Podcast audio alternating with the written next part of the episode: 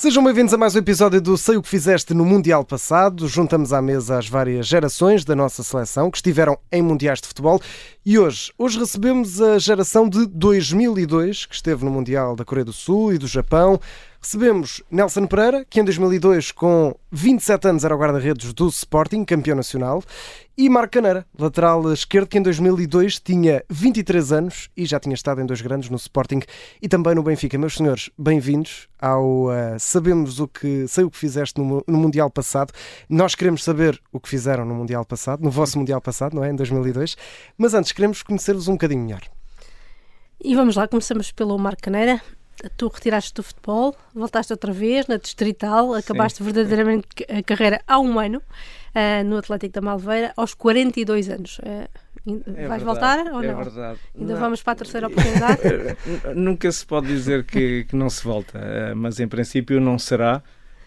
eu acho que foi o último, o último ano, um ano também que foi um ano pós-Covid, recordo-me, eu, eu, sei que estava inscrito pelo Malveira Uh, e depois houve essa paragem uh, pelo Malveira, porque o meu filho estava no Malveira e, e a, minha esposa Aldores tinha também essa, essa, esse desejo que eu pudesse ainda terminar uh, ou não terminar a minha carreira sem jogar com, com o meu filho. isso acabou por não acontecer, porque quando reativou novamente o campeonato, o meu filho acabou por ir para a União de Santarém, terceira liga, e eu acabei por terminar sim essa temporada na, no Malveira uh, e não se concretizou o desejo da Lourdes. Mas por um lado foi, foi por um lado positivo, não é? Deu o salto para, para a terceira liga, não é? Sim, foi, foi positivo para ele. Ele continua ainda a jogar. Uh, neste momento está, está no Jurmel, voltou do União de Santarém. Uh, é uma, era uma divisão um, exigente também. Era também exigente o desgaste eh, de ter que ir todos os dias para Santarém claro. uh, e ele também, como estava a trabalhar uh, por turnos, tinha aqui essa dificuldade, mas eu acho que o importante, e é aquilo que eu, que eu digo não só ao meu filho, mas também aos outros jovens, o importante é eles poderem desfrutar um, do futebol, desfrutarem dessa paixão que é importante e que os leva também psicologicamente para, um, para objetivos completamente distintos. Eu uhum. acho que a vida hoje em dia Uh, uh, existem caminhos bons e caminhos maus e, e, e, neste momento acho que o futebol e o desporto em si é uma vertente muito importante para que os jovens possam desfrutar primeiro e não ter aquela pressão que é a pressão que o Nelson está aqui à minha frente e sabem uhum. disso, que é a pressão uh, dos filhos serem como os pais ou serem melhores que os pais.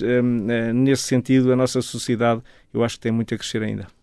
Nelson, tu também tens um filho no futebol, tu está no Sub-23 do Mafra, não é? Um, já pensaste em fazer como o Marco e voltares aos relevados só para jogar com, com ele ou nem, nem por isso? Mas não no Sub-23 do Mafra, se calhar. não, é, é impossível, hum. Eh, até porque eu deixei de jogar por questões físicas. Uhum. Eu tinha já feito seis operações aos joelhos e, e tornava-se impossível jogar futebol ao mais alto nível.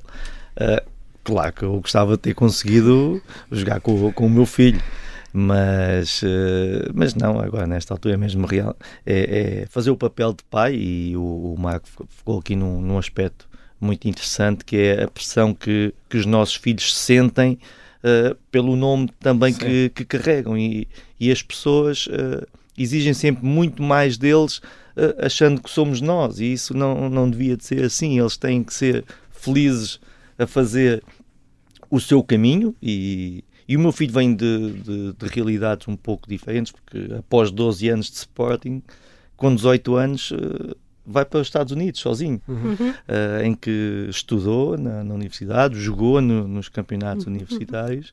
Uh, e tomou uma decisão de, de, de vir voltar para Portugal. Sim, Mas aqui o, é mais o, aquele o papel de pai de o pai tenta ensinar tenta abrir caminho ou ensinar o caminho, mas eu não tomo decisões por ele. Claro. Acho que isso é um papel que nós Sim, temos. Nós não, não tomamos. Eu, eu acho que aquilo que, que nós podemos aportar é, é aquela disciplina que nós tivemos de trabalho durante quase 20 anos de carreira e que essa disciplina e que eles muitas vezes não entendem que o detalhe o pormenor é aquilo que faz a diferença. Uh, mesmo, mesmo em, em, mesmo não sendo profissional, mesmo amador, eh, os detalhes fazem sempre a diferença. E que fizeram a diferença para, para vocês, certamente. Nelson, no, no teu caso, como, como disseste, o, o filho já, já passou pelos Estados Unidos, teve essa, essa curta experiência no estrangeiro, uh, mas o, o, Nelson esteve sempre por Portugal, não é? Uh, no caso do, do Marco, ainda, ainda passou por Itália, também por Espanha, França,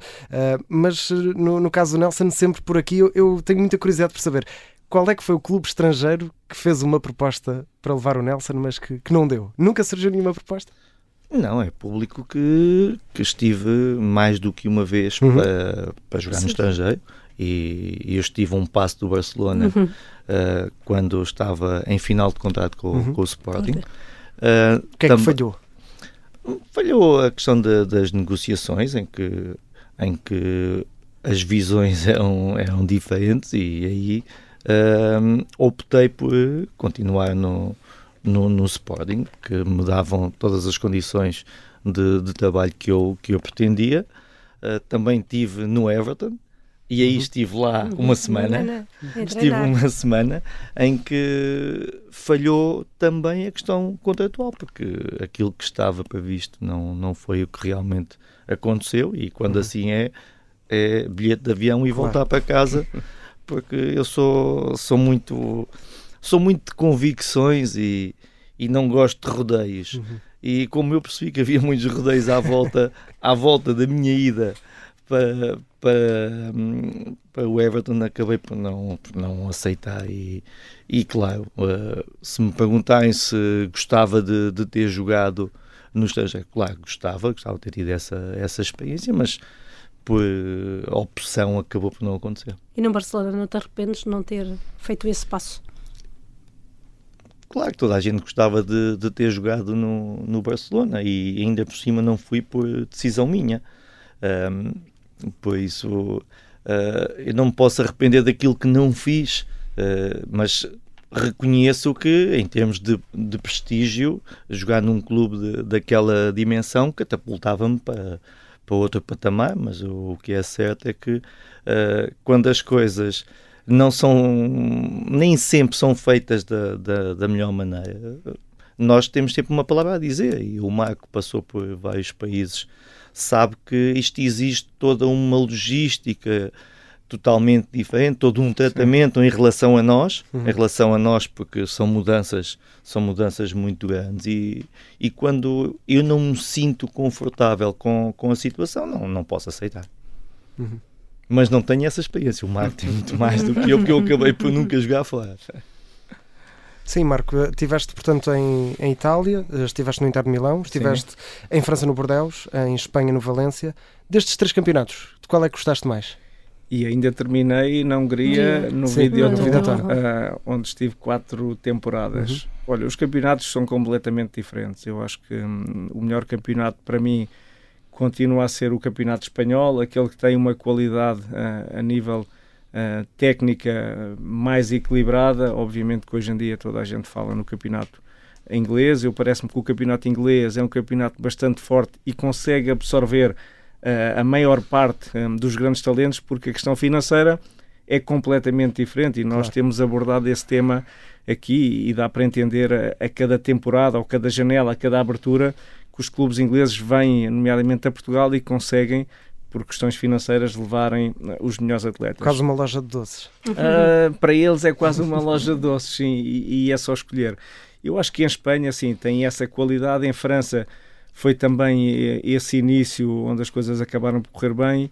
Uh, e o importante hum, de todo o meu passado tem que ver com essa cultura. O Nelson dizia não teve essa possibilidade. Eu acho que foi aquilo que mais me abriu uh, a nível de horizontes foi a questão de poder passar por diversos países, uh, viver localmente, sentir também essas culturas e lá está a experiência ela é completamente diferente. Foi uma experiência muito enriquecedora para mim, uh, que, que, vai ficar para sempre. É claro que passando por tantos países, acabas uh, por muitas vezes dar valor ou muito valor a Portugal, que é um espaço e um sítio pequenino, mas com, com muita qualidade. Eu acho que se pode fazer muito mais pelo Campeonato Português. Eu tive a ocasião também de estar em Portugal mas acho que fora abre muito mais os horizontes, como o Nelson acabou de referir.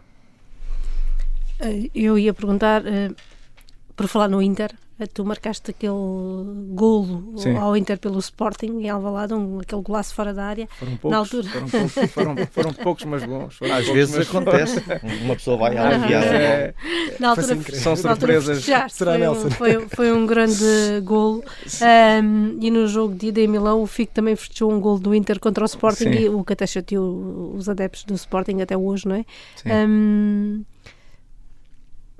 para nós que nunca marcámos um gol, Sim. quer dizer, eu fiz uns, mas não vou contar aqui. Na escola é difícil. também ainda... Não, eu ainda joguei. É. é difícil conter a emoção de festejar um gol, ou como é, que, como é que se faz? O Rui Costa, por exemplo, tem aquele que nunca festejou pela Fiorentina no Benfica, portanto, é, é como, é, como é que é conter uh, eu a emoção de festejar um gol? Eu acho que a questão, um dos, gol desses, a é? questão dos gols, e, e, para mim, uh, infelizmente não foram muitos, mas felizmente esse foi Uh, talvez foi o melhor gol da minha carreira, que não foram muitos. Foi um, um gol também decisivo, onde acabámos por ganhar uh, frente a um Inter Milão em 2006, uh, eh, com um orçamento de Sporting com Paulo Bento ao comando uhum. muito baixo, com 70% da formação.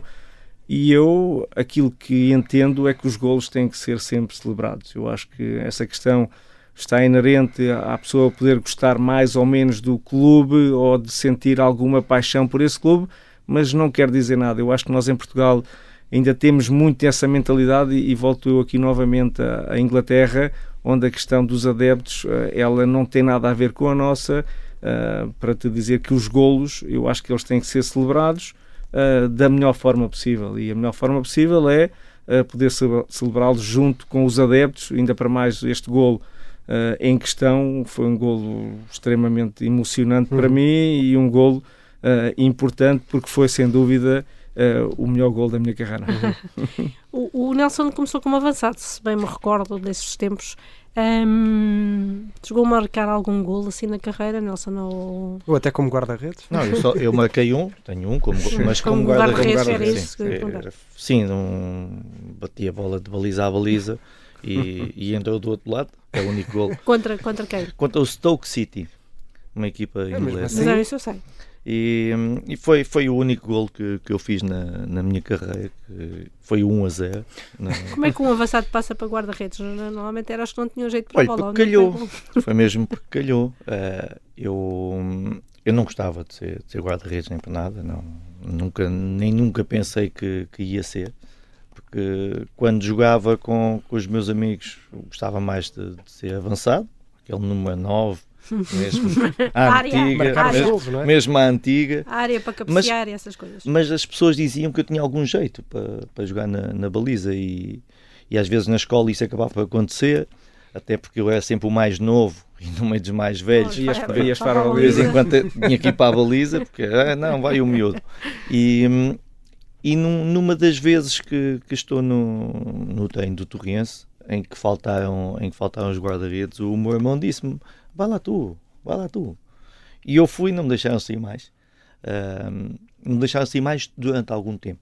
Porque eu depois, na, quando estava nos juvenis, Campeonato Nacional de Juvenis, ainda voltei uh, a ponta de lança, porque chateei-me, já, não, já estava muito mesmo cansado da baliza e, e, fui, e fui jogar a ponta de lança. E depois, aquilo, o mais curioso é quando eu subo a sénior na segunda liga, em que, em que eu era o mais novo, mais uma vez, não é? Eu tinha dois guarda-redes, um com 36, outro com 35 e depois era eu com 18. Um, e quando fazíamos o, o, chamado treino conjunto e faltava um, eu jogava, jogava a ponta de lança e dava cabo daquilo tudo. e na altura o, o Romeu Silva, que é o, o treinador de Torriense, num dos jogos uh, em que eu vou jogar a guarda-redes, ele na palestra disse: Eu estou com dúvidas onde vou colocar o Nelson a jogar, só que tenho medo de dar cabo da carreira dele. E, e hoje, hoje não estou arrependido de, de, ter continuado pela baliza, porque realmente consegui fazer uma, uma carreira que eu considero boa. Acho que não foi melhor devido a, às lesões, porque essas realmente seis operações uh, é muito significativo num, num atleta de, de, alta competição uhum. e sempre joelhos, sempre joelhos mas, mas sou, sou feliz por ter sido guarda-redes. Uh, mas se calhar perdeu-se um bom ponta de lança. Mas isso eu não consigo dizer se, se, se, é verdade, porque o que é certo é que em termos oficiais eu nunca joguei a ponta de lança. Claro. Eu jogava nos torneios de futebol 7 e tenho lá alguns melhores marcadores em casa, mas melhor guarda-redes acho que não tenho nenhum. Olha, tens assim como, como, como ao Marco um, uma defesa de que te que guardes como para sempre como a melhor defesa da tua carreira? Tenho, tenho. Uh, e eu tenho duas que, que para mim são muito, muito marcantes. Uma é em Setúbal, uh, pelo Sporting, no ano do título, uhum. em que nós empatámos 2 a 2 e, e perto do final o, o Marco Ferreira, junto ao bico da grande área, faz um remate cruzado ao ângulo do, do lado contrário e eu, eu faço uma defesa extraordinária em que a minha equipa me veio, me veio abraçar e no dia seguinte acabámos por ser campeões nacionais devido ao resultado do, do Benfica uhum. com o Boa Vista. E depois tenho uma que me parece que tem, foi a mais difícil de todas, a mais difícil, que é na Madeira contra o Nacional. Essa, essa defesa foi comparada a uma do, do Peter Schmeichel a, a Inglaterra como, como uma das, das grandes defesas que. Também nesse ano do título? Não, essa já é, depois penso que é com o José Peseiro como, como treinador, uhum. em 2005, 2006, provavelmente. Uh, e essa, essa por acaso está no, no meu Instagram e é, é, acho que é uma defesa extraordinária. Então está lá para os nossos ouvintes irem lá seguir e ver também essa defesa, rever essa defesa. Uh, Nelson, vamos também aqui falar de, de ser treinador. O, o, Nelson foi treinador do guarda-redes do Sporting, não é? Foi, chegou a ser até diretor de formação do clube na, na, na área dos guarda-redes. Uh, saiu ano passado, depois de 24 anos no clube. Uh, primeiro pergunto se saiu pelo próprio pé e se já tem agora novos projetos. Sim, eu ando sempre pelo meu pé, o que é bom. Um, eu, eu, a, minha, a minha paixão, depois de tantos anos como guarda-redes, uh, virou-se muito para o, o treino específico uhum. e fui, e hum, ganhando as competências com várias formações, tentando ser uh, cada vez melhor. E, e, claro, depois tendo a possibilidade de trabalhar a um nível tão alto como, como é na, no, no Sporting de Portugal, com, com guarda-redes de, de grande nome como Rui Patrício, o Beto, o Max, o Marcelo Boeck, claro. sei lá, são tantos que me passaram pelas mãos, um, que uh, continua a ser um desafio diário. E, e, e quando tu estás 9, 10 anos a, a, fazer isso e depois mudas de funções, um, nem sempre depois te sentes tão, tão preenchido. Uh, e posso dizer que enquanto estive como diretor de, um, do projeto Equipa B e Sub-23, uh, filo com, com toda a convicção e, e, com toda a garra, porque só assim é que eu sei andar nas coisas, mas ao mesmo tempo faltava-me aquele o, bichinho de, de, estar no campo. E como nesta altura também não havia essa, essa possibilidade no clube, até porque haviam equipas técnicas feitas, uh, entendi, entendi em, em conjunto com, com, a administração de que uh, não era aquele o, o melhor caminho para mim e, e continuamos, a, a amizade mantém-se, mas seguimos caminhos diferentes e nesta uhum. altura o meu projeto passa, passa por, pela Sport TV, em que eu sou, sou comentador no programa Titulares. Eu e o Marcos somos embaixadores da uhum. Liga Portuguesa de Futebol. Uhum. Também vamos Sim. estar no fim de semana no, no Porto, no Thinking Football. Uhum. Um, tive, tive uma experiência muito engraçada que... Porque na uh, política. É essa que eu ia falar. Eu fui vereador da Câmara Municipal de Torres Vedras. Assim, Partido pelo... Socialista, não foi? Como independente. Sim, sem, sem, sem, sem pelouros, como vereador, sem pelouros. Sim, porque eu já entrei numa fase final, num, num momento dramático para a Câmara Municipal, com, com a, a morte do, do, nosso, do nosso presidente, um, e eu tive essa, essa responsabilidade. E vê-se no uh, futuro, uh, na política? Sim, sim, sim, sim. Uh, nesta altura sou militante, faço parte de, da Comissão Política Conselhia, um, sou vereador suplente na, na, Câmara Municipal, já, já, tive, já, já tive este ano que, que estar ao serviço devido à ausência de dois, de, dois vereadores e para manter as questões da, da maioria absoluta em termos de reuniões de executivo, uhum. uh, eu, eu fui chamado. Uh, é algo que gosto, é algo que gosto, quase ao nível do, do futebol, quase ao nível do futebol, mas uh, eu continuo a dizer sempre que Uh, enquanto houver futebol na minha vida, provavelmente não houver outras coisas, mas, mas sim, mas sim, sou, sou um apaixonado pela política. e segues tudo o que se passa na política portuguesa, portanto segues tudo o que está aqui é, ao nível de notícias, de, de... Sim, vou tentando acompanhar. Eu gosto, gosto de, de, estar bem informado, até porque nós agora com, com esta questão da, da Comissão Política Conselhia. Uh, temos reuniões e, e, é bom estar por dentro de, de vários assuntos que depois são, são debatidos e, e, eu sou aquela pessoa que gosta de dar opinião. Por então, isso... se calhar mudamos aqui o tema do podcast. Podemos passar a, a, olhar para a política nacional. Não, vamos, vamos passar aqui, talvez, ao, ao Marco. Uh, Marco, também tem negócios ainda com o pai. Como é que, uh, numa zona, não é? Uh, que, que, é conhecida pelos leitões de Negrais, ainda gera os, os restaurantes dos famosos leitões? Sim, a minha esposa, sim, a Lourdes, sim, está à frente um, da Tia Alice, dos leitões e negrais, obviamente que é um negócio de família de há, muitos anos esta parte, um, é, é, um negócio muito interessante, até porque nós crescemos, tanto eu como a Lourdes crescemos em negrais na aldeia, uh, os meus pais tinham leitões, uh, a mãe dela e os avós também tinham, entretanto uh, acabámos por, por nos casar. E, e recomenda-se, acabámos por casar hum, faz hoje 23 Passa anos.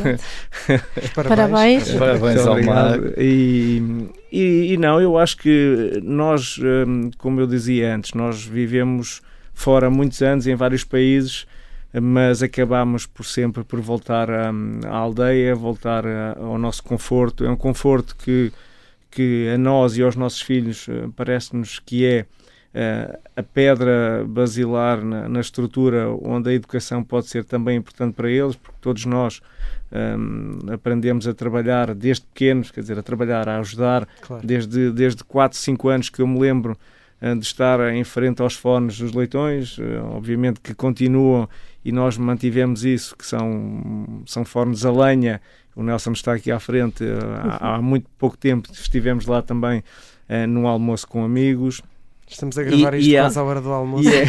E é, e é, é algo, e, é, e é algo que, e é algo que hum, queremos continuar a fazer. Obviamente que é um negócio uh, que, na nossa perspectiva, um, é um nicho de mercado interessante. É uma aldeia de negrais que já foi considerada várias vezes per capita, talvez a aldeia a mais rica do país, até porque estamos a falar de 800 habitantes, não 800 a 1100 eh, talvez agora tenha um pouco mais, até porque as indústrias cresceram um pouco e há, e há muitas pessoas a, a habitarem em Negrais.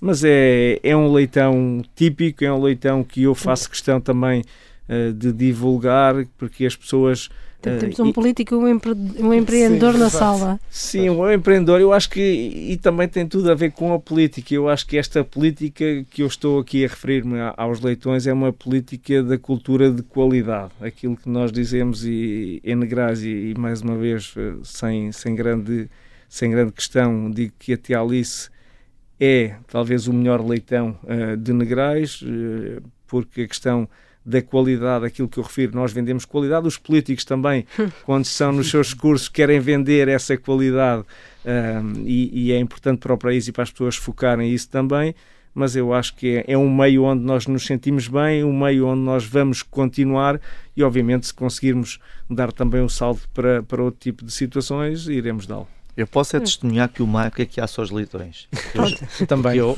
é, é mais de comer. Não, eu fui lá só comer, mas, mas o Marcos chegou ao pé de mim e vinha dos fornos e, e vinha de outra cor. vinha completamente mais de outra moreno, cor. Mais moreno. Muito mais, mais escuro mesmo. Mais escuro. Estava bom o leitão?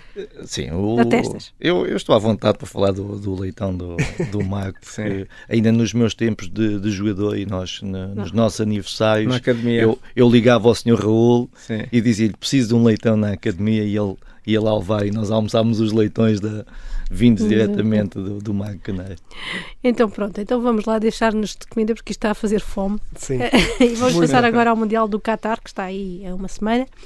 Uh, nem isso, não é? Uh, o Marco foi quem jogou até mais tarde, até aos 42, não é? até o ano passado. Sim.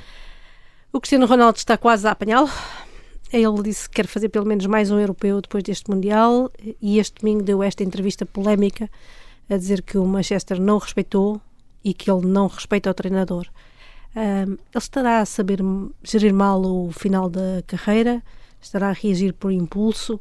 estará a ser mal, estará mesmo a ser desrespeitado, digamos assim. O que é que vocês acham disto? Olha, eu não posso colocar nas palavras do Cristiano. Obviamente que se é uma entrevista tão forte uh, como temos ouvido alguns certos uh, daquilo que vai ser, eu penso que na próxima quarta-feira, por completo, uh, não posso. Acho que aquilo que vou tecer de, de comentário é eh, a relação que, que foi desde o início de temporada a situação de ele se apresentar mais tarde, depois, posteriormente, dizer que tinha um problema, mas não especificou. Agora sim, nesta entrevista, penso que ele especifica que tem que ver com a, a relação da, da filha. Uh, outros temas também do respeito do, do, próprio clube. Eu acho que aqui nós um, temos que avaliar, de certa forma, pela pessoa que é o Cristiano, entender se há esta abertura ou porque é que houve esta abertura desta entrevista Uh, algo tinha Cristiano uh, dentro dele para poder explicar. Ele referiu isso mesmo, eu penso que na altura que passado 15 dias iria falar quando se apresentou em Manchester, mas acabou por não acontecer 15 dias. Eu penso que são passados dois meses e meio uhum. esta entrevista. Eu acho que é uma entrevista que, na minha opinião, acaba por completo por se perceber que vai existir uma ruptura total com o United e com Cristiano Ronaldo. será Cristiano Ronaldo a partir do Mundial ou depois do Mundial Uh, noutro clube, não sabemos se será o Sporting ou não, porque há muita especulação em relação a isso. Eu penso que não tem que ver com a questão financeira. Agora, é uma entrevista uh, polémica, é uma entrevista que vai abrir aqui uh, muitas fissuras a nível do United e também perceber que impacto é que terá esta, esta, esta entrevista com a Seleção Nacional e com Fernando Santos e com o próprio grupo, até porque nós estamos aqui a falar do, do líder da seleção nacional, do capitão Cristiano Ronaldo, um, e também tocar aqui nesse assunto que quando essa questão já não vai ser referida, mas a questão de Rafa que foi muito evidenciada, uhum. eu, eu tive a ocasião de o referir também publicamente, que o próprio líder Cristiano Ronaldo, nessa altura, devia ele ter aqui também dado algum, um, alguma, de, de, certa forma, a, a algum conforto a, ao seu colega. colega Rafa que abdicou da seleção, não sabemos bem por que motivos, nós falávamos isto antes em off, motivos uh, pessoais, mas uh, estou em crer que os motivos pessoais têm que ver com situações internas do próprio grupo da, da seleção. Uhum. O que é que tu achas, Nelson? Isto vai impactar eh, com força na equipa? Uh, vai, pode ter um impacto muito forte dentro da equipa durante o Mundial. Esta entrevista ainda por cima vai sair exatamente na véspera de nós começarmos a preparação e de partirmos para o Qatar, uma vez que jogamos com a Nigéria na quinta e depois partimos na sexta de manhã. Sim, agora nos tempos mais próximos vai ser o assunto do momento, até porque na, na quarta-feira sai a, a, entrevista na sua totalidade. Uh, na quinta há, há, um jogo de, de preparação o único. Da, da nossa seleção. Uh, agora, o, o, meu desejo é que isto não tivesse, não tivesse qualquer tipo de, de influência naquilo que vão ser os próximos tempos. Porque o, o que nós precisamos, nesta altura, é que o foco esteja no, nos jogos, nos treinos, naquilo que, que os jogadores de seleção nacional têm, têm para fazer, mas não vamos conseguir um, controlar nem, nem estancar este, este tipo de, de, de, informações que vão continuar a sair diariamente uh, e que uh, se calhar vão retirar algum do foco uh, que, que a seleção merece ter, porque estamos a falar de uma seleção recheada de grandes jogadores, onde está incluído o, líder, como diz o Marco, o, o Cristiano Ronaldo, e eu temo que poderá haver um aproveitamento de, de todas estas declarações em momentos uh, que talvez não sejam os ideais uh, para a nossa seleção. Uh, agora, o que é certo realmente é que, em termos de, de Cristiano e, e Manchester United, parece-me que não há volta a dar. Sim, e, e, ainda teremos e, que aguardar pelo direito de resposta sim, se assim vai, será do United. Até porque nós estamos aqui a falar, no, estamos a tocar num ponto essencial que é o United, que tem como ativo um dos o maior ativo. Cristiano Ronaldo e, e está cotado em bolsa, vamos até perceber de que forma é que haverá aqui uma resposta do próprio United e, do seu board. Sim, já houve aqui, enquanto estamos a falar, algumas algumas notícias que eu estou a receber em que diz que isto é o fim, não é? Claro, Sim, entrou ok. em outro uh, e que entre o clube e o jogador e que obviamente haverá uma ruptura completa, resta saber o que é que fará Ronaldo depois. Estava a dizer que pode ser a hipótese de ele vir para o Sporting agora, tanto se falou nisso. Vês isso bem? Vês a hipótese de ele vir para o Sporting Não, eu, como boa? Eu, eu, eu vejo sempre. Ou vocês veem essa, como é- tendo em conta que essa- jogaram ambos no Sporting? Essa, é- essa questão é uma questão que se tem colocado ao longo dos Sim, meses, desde, desde, verão, desde é? esse início atribulado da não presença de Cristiano na, na pré-temporada do United. Mas não com sei. o timing de ambos os lados, não é? Com o Sporting nesta fase que não é propriamente positiva e também o Cristiano numa fase que também não é a melhor neste momento, seria bom Mas para o- ambas as partes? Não, não sei se será o Sporting. Aquilo que eu digo é por ser o Sporting, porque foi o clube ou dos clubes que foram colocados, os Uhum. outros negaram e o Sporting não, não se pronunciou em relação a isso. Agora, o que é certo é que Cristiano Ronaldo, depois desta, desta entrevista e com esta decisão, terá desde já também o seu futuro eh, assegurado. Não me parece que Cristiano Ronaldo tenha dado este tipo de entrevista e não tenha aqui os mínimos de ter já o próximo clube para janeiro. Sim, até porque Mas- aqui vai, vai, vai estar em causa a forma como o Manchester United vai deixá-lo sair. Sim.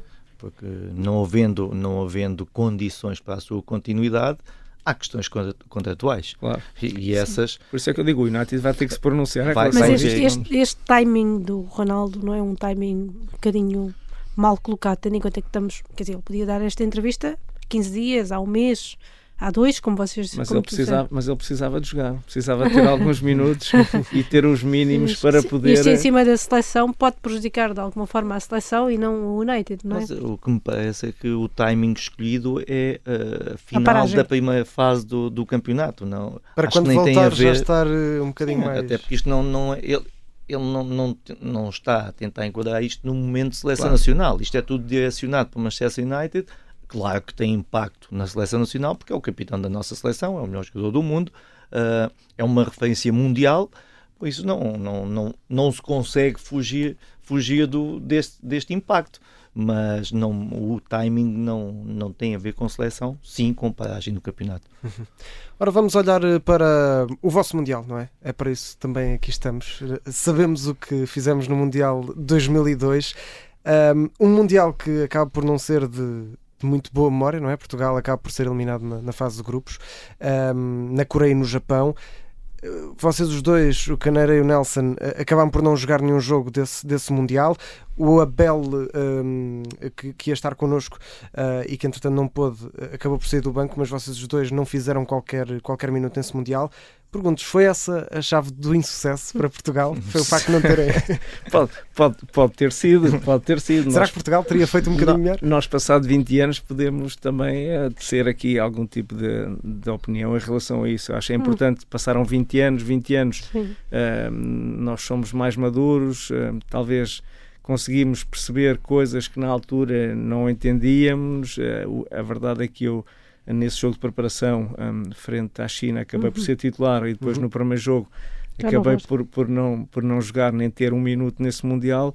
Eu acho que foi um Mundial né, nessa altura, hoje em dia já não, mas nós temos essa noção que a preparação ah, não foi a melhor de todo. Eu acho que foi uma preparação muito em cima hum, do joelho, nós tínhamos todas as condições financeiras e as coisas não foram, obviamente, passado 20 anos temos essa noção que não estávamos bem preparados, a- a- o, o estágio prévio não foi o melhor, não, fa- não foi o, o mais bem conseguido, na medida que Macau eh, nada tinha a ver com as questões climatéricas do que aquilo que apanhamos depois na, na Coreia, a estrutura da Federação na altura já tinha algum profissionalismo, mas hum, agora dá para perceber que não, não era o suficiente.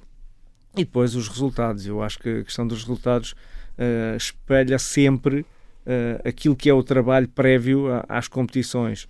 Eh, e eu digo sempre: quanto se treinas bem, dificilmente eh, jogas mal. E a questão é essa: é que houve ali eh, talvez um, um déficit nessa preparação e que acabou por correr como correu. E se olharmos para outros mundiais, para outras competições, para outro tipo de competições de internas ou, ou internacionais, a estatística diz-nos sempre isso. Quando as coisas não são bem feitas antes, dificilmente correm bem. Mas vocês acham que o clima, esta, esta preparação, até porque se dizia que foi tudo muito bem preparado, até para não repetir de saltinho, uh, foi tudo muito bem preparado, mas depois, afinal, o clima que era para vos ambientar ao que iam apanhar, uh, afinal não era nada, porque acabaram por apanhar um clima completamente diferente, que até era mais parecido com o português do que era parecido com o de Macau. Uh, foi assim mesmo? Sim, o de Seul é mais parecido com quando estávamos em, em Seul, é muito mais parecido com Lisboa. Uh, Macau não, Macau é realmente um erro estratégico. Uh, hoje estamos à vontade para, para poder dizer isto. Na altura sentimos na pele e, e eu sei que emagreci muito naquele estágio de Macau e nós, nós chegámos a apanhar 98% de umidade. Uh, quando mal saímos a, a porta do hotel, uh, nós ficávamos todos molhados. Porque hum. é um calor insuportável, uma umidade insuportável. Nós dávamos duas voltas ao campo, tínhamos que beber água. Uh, era difícil e depois uh, isso uh, teve, teve um impacto muito grande nos jogadores. Eu lembro-me do, do Rui Costa também emagreceu bastante. O Figo, que até vinha a recuperar de uma lesão. Sim, Sim ele teve lesionado, isso foi, uh, foi um demorou, problema. Demorou muito mais tempo a, a, fazer a recuperação. Aliás, ele treinava com sapatos maiores que o pé, não é? O, com o pé Paulo Sousa acaba por ter lesão muscular no jogo contra a China, que, eu, que eu, também entrei para, para o lugar do, do Vitor Bahia. Um, e isso, claro que depois se reflete. Se, se, se nós uh, entendemos que um, um local de, de estágio de pré-mundial tem de ser feito num país porque há ligações uh, a Portugal em termos históricos. Mas depois põe-se em causa a parte desportiva, que foi o que aconteceu, não há, não há, não há volta a dar, uh, vai dar os resultados. E quando nós chegamos ao, ao, primeiro jogo contra os Estados Unidos, a nossa equipa não estava em condições de, de, de jogar. Havia um desgaste muito grande que fomos recuperando uh, em Seul e, e a minha convicção é que se nós Sim, se passássemos, se passássemos a, fase, a fase grupos e tivemos tudo para Sim. que isso acontecesse, o jogo com, com a Coreia do Sul. É, é, uma história de golos falhados, de golos falhados em que o empate chegava para nós passarmos. Se nós passamos esse jogo, nós íamos longe do Mundial porque os jogadores estavam cada vez mais recuperados, mais ambientados. Tínhamos realmente uma geração de, de, grandes jogadores, grandes jogadores, e eu sinto-me sinto, muito orgulhoso de ter ter partilhado um campeonato do mundo com, com todos estes nomes, jogadores que, que eu admirava, eu era o mais novato, novato em termos de. Eu tinha uma internacionalização Sim. quando, quando fomos para o uhum. Campeonato do Mundo, tinha jogado com a Finlândia, depois joguei contra a China, a segunda, uh, e e eu chego ali, vejo-me naquele, naquela constelação de, de, estrelas e percebia também que, uh, ao mesmo tempo, não se estava a conseguir ter o melhor rendimento de, de jogadores desta dimensão. O Fico tinha acabado de ser o melhor jogador do mundo, não é? Sim. Tinha um ano.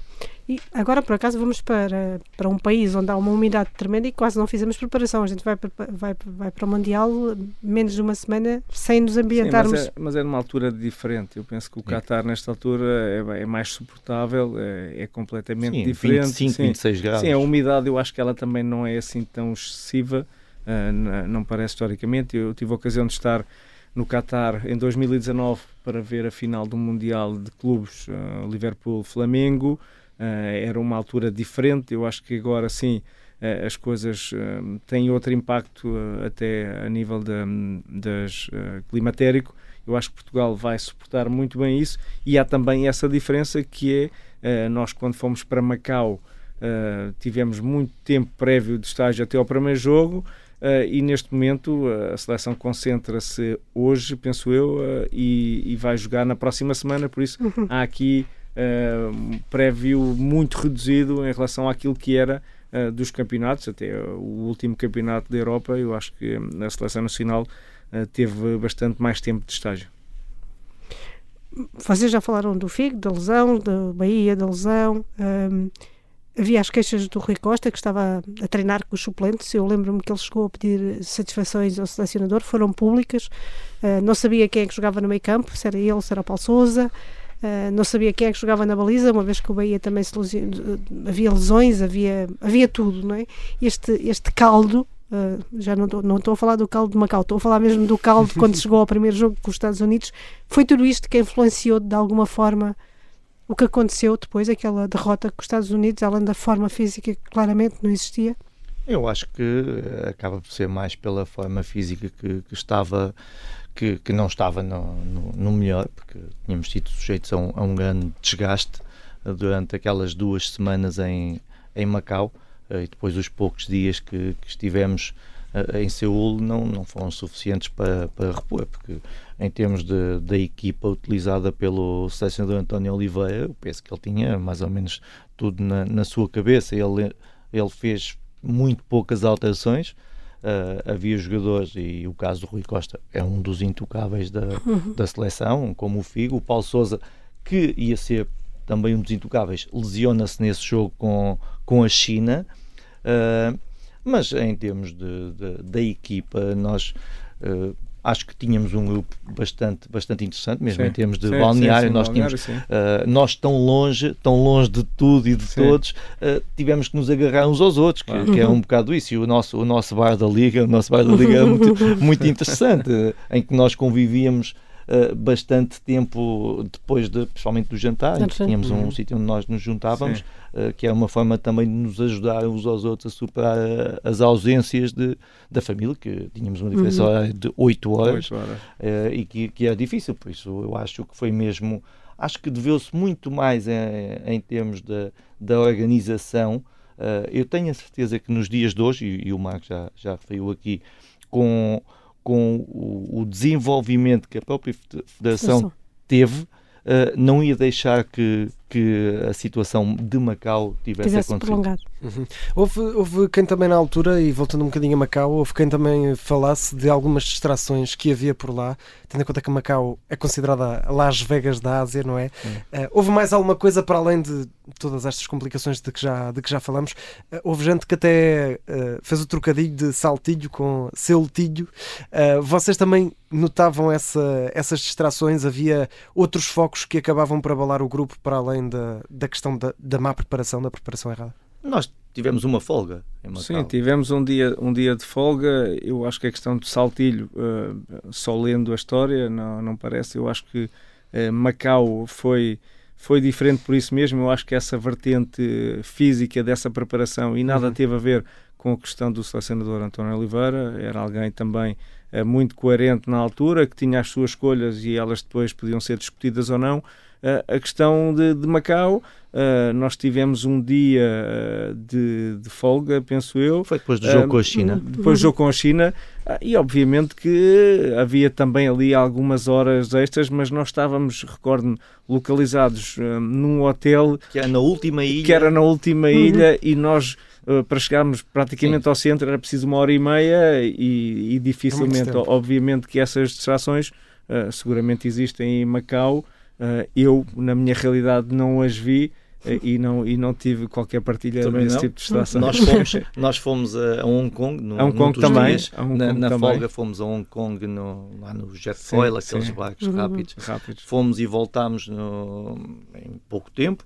Uh, de resto, não. Nós de, é como disse o Marco, nós estávamos muito longe de, do centro de, de Macau, estávamos numa ilha muito isolado, onde e tinha quando, o hotel e quando, as, e quando as coisas, e obviamente nós estamos aqui, a, a, passado 20 anos, a assumir a assumirmos que aquilo que era ou que foi a preparação também nós sentimos que não era a melhor e quando as coisas não correm bem, hum. obviamente que se vai sempre aqui à procura hum. claro. de outras situações extra porque é que as coisas não correram bem, eu acho que não correram bem por essa preparação, obviamente o Nelson referiu e bem que à medida que o tempo ia passando nós íamos sentindo melhores, mas não foi, não foi suficiente. Uhum. Olha, hum, vocês hum, falou-se de outra coisa eh, já nos jogos. Hum, duas outras coisas. Uma, uh, vocês já falaram do António Oliveira. O António Oliveira foi dos mais contestados, portanto temos de falar dele. Um, ele saiu depois deste Mundial e falou-se muito das suas crendices. Nas, nas conferências de imprensa havia várias, várias frases que ele di, foi dizendo que se antecipava essas crendices, dizer não vamos falar disto que dá azar, coisas deste género, mas falou-se muito dos alhos no balneário e, e de, antes do jogo com, que, que, acabou com a nossa eliminação Sim. com a Coreia do Sul. Um, vocês souberam disso? Isto não. aconteceu? É verdade? Não, não é verdade? Nunca viram dentes de alho no chão? Eu, eu, não. eu, eu, eu, eu, nunca vi, nem, nem, nem o cheiro sequer dentes de alho. E, e, as, e, e, as, e, as, e as crenças, de, neste caso os selecionadores, cada um tem as suas, eu acho que elas têm que ficar uh, têm, que ficar, têm que ficar pessoais e, e, e dizer-lhe também aqui para os nossos ouvintes que o, o futebolista e o profissional de futebol é alguém que tem também muito essas crenças, muito essas situações de fazerem Uh, sempre a mesma coisa. O seu ritual. No, o ritual no dia do jogo, no dia do treino. Um, são questões que, que, que, estão inerentes, que estão ligadas a, a qualquer profissional e, obviamente, que próprio, os próprios treinadores, e neste caso o, selecionador, uh, terá também as suas, um, as suas crenças, as Mas suas. anos.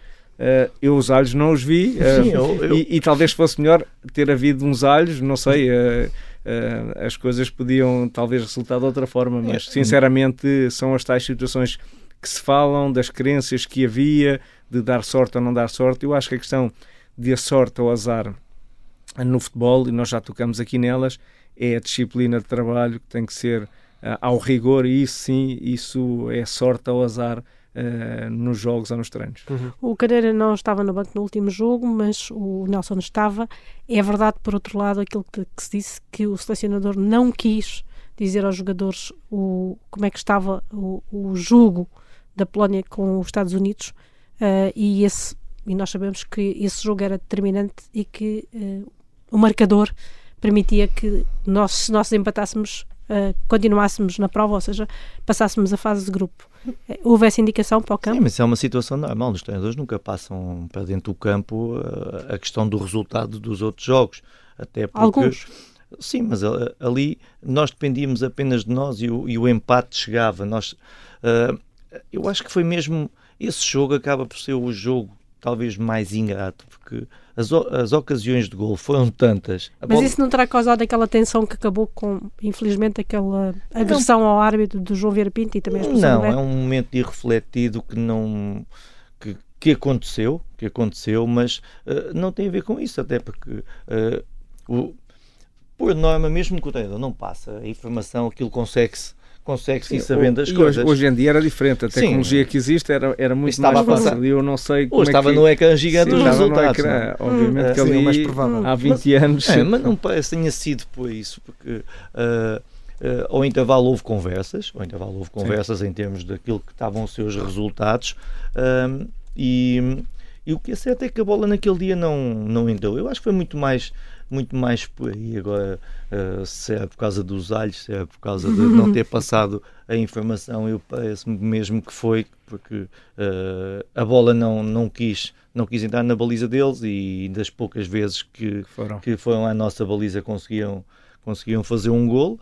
Uh, foi pena e, e, realmente nós foi, foi a grande desilusão tu tens da, da dúvidas que tenha foi. havido agressão da parte de João Vera Pinto ou ainda, ainda ficou alguma coisa por esclarecer nesse lance? Não, eu não tenho dúvidas, elas foram confirmadas uh, e passado tantos anos eu acho que um, esse, esse gesto irrefletido obviamente que vai ficar, vai, vai ficar na história como uma confirmação de um facto e nós não podemos sequer aqui questionar se sim ou não. Hoje em dia com o VAR teríamos também outro tipo de, de abordagem em relação ao lance. Uh, na altura já nos ficou também uh, a primeira impressão era que tinha sido sim essa agressão e depois isso foi confirmado mais, mais à frente. Uhum. Marco Nelson já disse que sim, foi a desilusão da tua carreira este Mundial?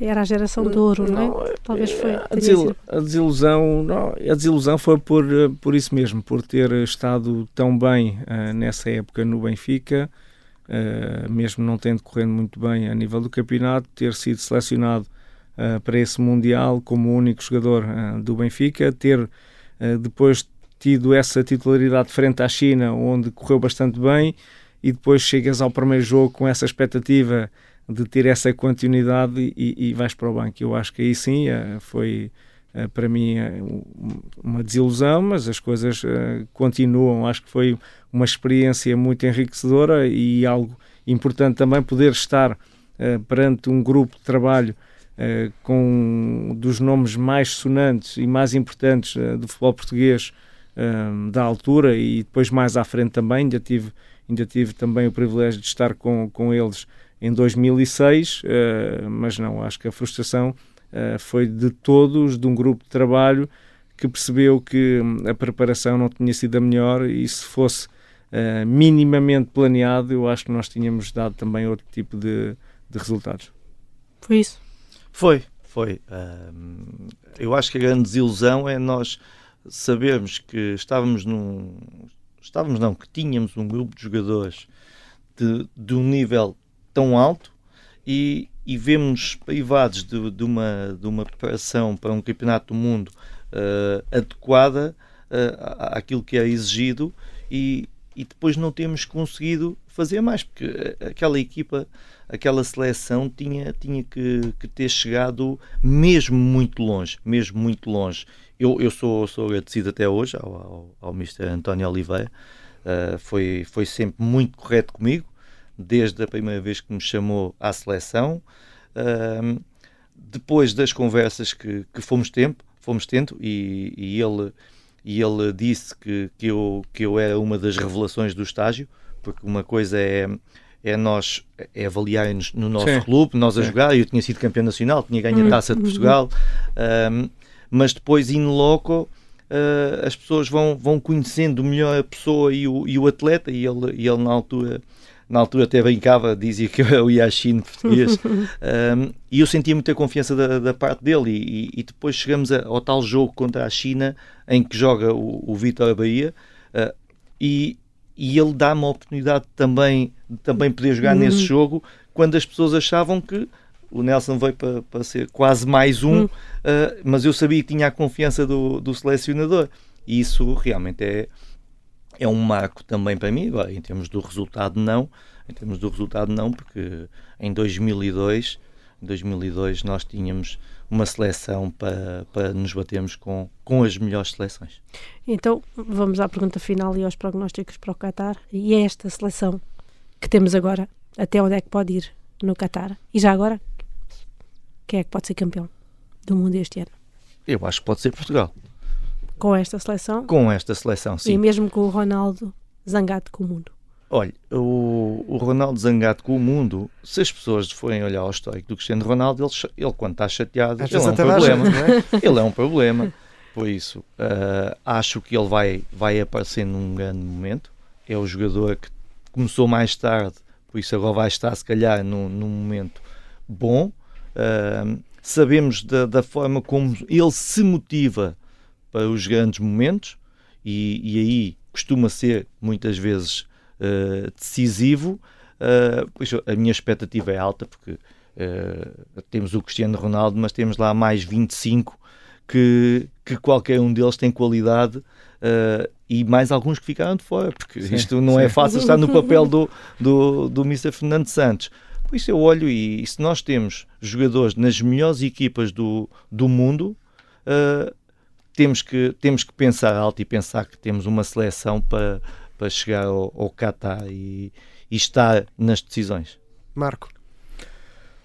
Olha, eu estou convicto. Uh, acho que Portugal tem um grupo uh, que também, a nível técnico, talvez seja dos melhores de sempre. Uh, acho que nós temos a questão tática que eu gostava muito, que o Mr. Fernando Santos pudesse olhar para ela de outra forma, eh, com os jogadores que tem. Mais eh, ambiciosa? Eu acho que a ambição ela existe sempre, mesmo num sistema mais defensivo, existe sempre ambição. A ambição não tem que ver com a questão tática ou, ou vice-versa. Eu acho que a questão tática tem que ver com os jogadores que nós temos e podermos talvez adaptar a um sistema eh, de três homens atrás, porque temos dois dos laterais neste momento, talvez dos melhores do mundo que têm essa capacidade muito ofensiva. Eu já estou aqui a falar de questões táticas, técnicas e táticas. Portanto, uma linha de três homens lá atrás. Uma linha de três homens, sim, com, né, com a Celi Nuno Mendes, que são dos melhores atrás do mundo hoje em dia, para ter também essa capacidade ofensiva. E quando Portugal se apresenta ou se apresentar com então, esta vocação, vocação tão ofensiva, e esse é um sistema que pode aqui Cristiano Ronaldo tirar partido, porque ele será sempre importante jogando de início, que é, na minha opinião, aquilo que vai acontecer, ou não, ou mais à frente, ser um homem que possa também ter essa importância, mesmo saindo do banco de suplentes ou, ou não jogando tanto tempo. Eu acho que esse sistema uh, Cristiano Ronaldo podia tirar partido dele, mas não é só isso, é na generalidade Portugal, uh, com estes jogadores que tem, uh, ser uma seleção que se apresentasse mais ofensiva, porque acaba por ter um sistema de três, um, sempre essa questão muito estruturada, defensiva, de estar sempre muito mais à frente, as linhas mais adiantadas, da recuperação ser feita também muito mais à frente, e depois temos jogadores do meio campo para a frente que estão nos melhores clubes do mundo e que têm, e que têm um, esse, esse chip e essa mentalidade. E é importante nós termos um grupo de trabalho Uh, os 26 com mentalidade vencedora, que ela é importante e lá está, o foco do trabalho tem que ser o foco do trabalho que Fernando Santos tem que aportar, que tem sido um homem, na minha opinião, coerente, mas que eu gostava, eu gostava, gostava que ele pudesse aqui ser um pouco mais hum, mais, mais arrojado, menos conservador, menos conservador então, e, é, e, mais quem arrojado. É pomos à, à frente agora, vá. Três, três defesas. Completando 11. Vamos lá por. Não, temos sempre a Bernardo ali, temos o Bruno, Bruno Fernandes, Fernandes, temos, temos muitos jogadores no meio campo, temos muitos jogadores que são, são muito versáteis, muito verticais, muito box-to-box também. O caso de, de, de Mateus Nunes um, é um deles. Uh, e eu acho que aqui esta questão do meio campo tem uma questão do Otávio também, que é um jogador extremamente importante, eh, na minha perspectiva, uh, na fase defensiva da reação à perda da bola porque nós não podemos ter só jogadores técnicos com essa aptidão ofensiva. É, é que a questão é que hoje em dia nós conseguimos conciliar, e, estes jogadores que jogam em Inglaterra, Bernardo, Bruno Fernandes, que são muito ofensivos, mas que defensivamente aportam-te muito à, à, equipa, e lá está, essa mentalidade ela é extremamente importante. Sim, são jogadores que, que, que gostam de ter bola. Uh, e isso traduz em, em boas dinâmicas. E, e, nós, olhando a, esta seleção, uh, e o, o Marco falou de dois jogadores que podem, podem ser muito importantes, que é o caso do Cancelo e do, do Nuno Mendes, porque são, são realmente dois jogadores que dão uma, uma largura e uma profundidade muito, muito interessante ao jogo, com a possibilidade depois do, dos outros que dão aquele jogo interior que também se precisa, precisa e que não se escondem da bola. E isso é, é, muito importante, porque se tem jogadores que dão largura e profundidade, tem jogadores que jogam por dentro e gostam de ter bola. Depois também tens um ponta de lança que dá profundidade, no caso do Ronaldo, ou um André Silva que Sim. pode segurar muito mais uh, os, os, centrais do, de, das equipas adversárias. Com, com dois alas a jogar por dentro, que no apoio, nós, nós temos tudo para ter dinâmicas que permitam a Portugal ser avassalador na forma como, como quando joga. E jogamos na final com quem? Na final com quem? Uh, é difícil, não sei como é que está o emparelhamento. Fala-se na Argentina, uh, fala-se no Brasil. Argentina, Brasil, eu acho que a Argentina será uma das grandes candidatas uh, à final do Mundial. Eu acho que vai ser Portugal-Brasil. Muito bem, esperemos que um dos dois, o que, o que importa é que Portugal esteja lá, não é? Que depois, e que ganhe. Exatamente, e que o Caneco venha cá para Portugal. Nelson Pereira, Marco Caneira, muito obrigado. Agora já sabemos o que fizeram no Mundial passado. Obrigado por terem estado connosco. No próximo episódio voltamos com mais uma geração mundialista da nossa seleção. Fiquem connosco para saber o que fez essa geração no Mundial passado. Até lá, força Portugal.